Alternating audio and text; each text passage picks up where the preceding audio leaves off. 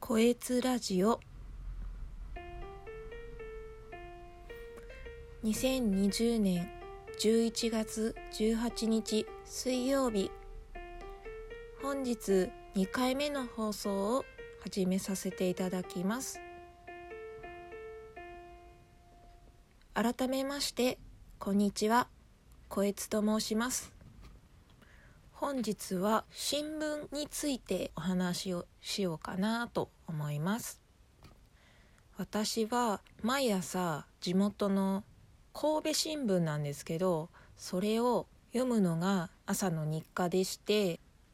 その読んだ記事に対して自分なりに疑問を持ったこととか勉強になったことをツッコミとか入れながら文章に書き起こしてます。もともとはただ流し読みをしていたんですけどそれだとなかなか覚えられないというか頭に入ってこなかったのでこのやり方を実践しています。と言っても新聞はもう4コマとテレビ欄ぐらいしか見てなかったんですよ。でも今年の8月から新聞を読み始めてきっかけはまあ好きな YouTuber さんが新聞若い人も読んだ方がいいよおすすめだよって言ってたのでじゃあ読んでみようかなって。せっかく家の人が撮ってるのでまあただで読めるならと思って読み始めたんですけど最初はものすごく抵抗感があって初めの頃はもう大きい見出しをさらっと流し読みしていました。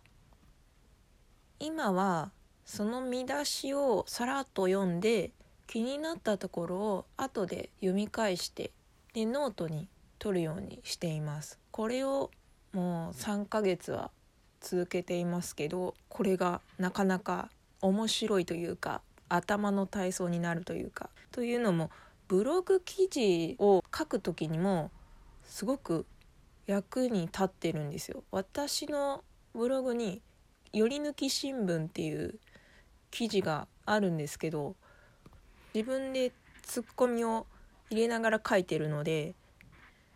あこのことについても調べてまたブログの記事にしちゃおうと思って書きたいことが湧いてくるんですよね。もともと情報収集は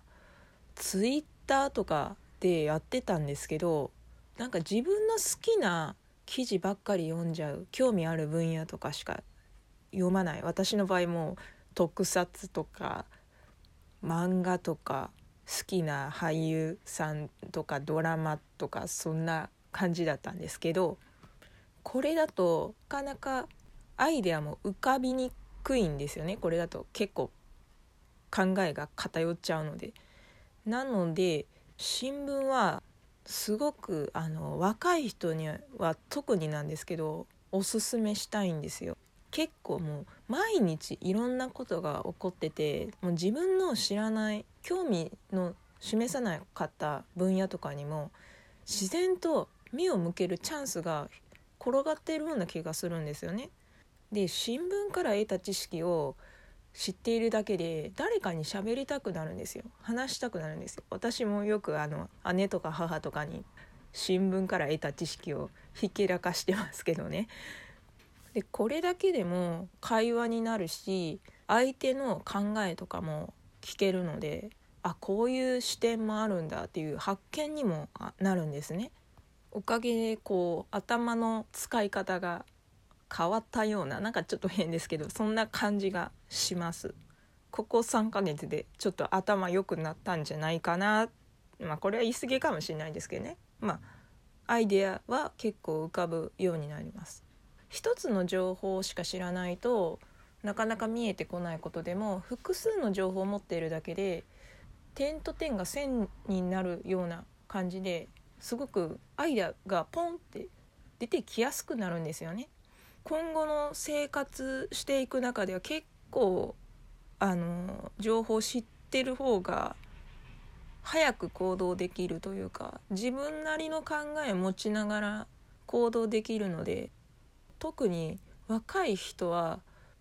新聞じゃなくてもいいんですけどもういろんな情報に触れてみた方がいいかもしれないんですよね。もうそんな詳しく深く知らなくてもいいですけどね。ツイッターはどうしてもなんなんだろうこう誘惑が多いから私はもうやめちゃったんですけどもうツイッターやってる頃はずっとツイッターがあればまあテレビ見なくても情報入ってくるしってことでずっと情報収集はツイッターでやってましたけど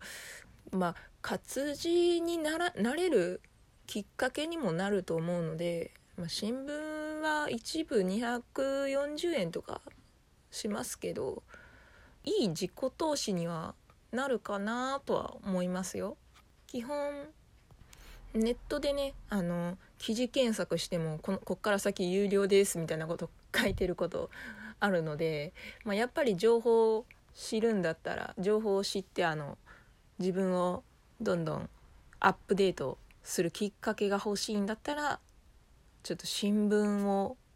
購読まではいかなくてもちょっと買って読んでみるっていうのをおすすめしたいです。あとはえっとこれはちょっと話がちょびっとだけ飛ぶんですけど楽天の、えっと、口座楽天証券ってあるんですけど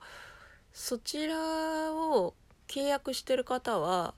えっと、日経の新聞が無料で読めますのでもうスマートフォンからとかでも読めますので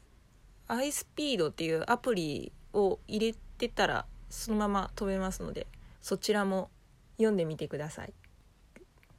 まあ何か発信する人は特に新聞おすすめしたいかなと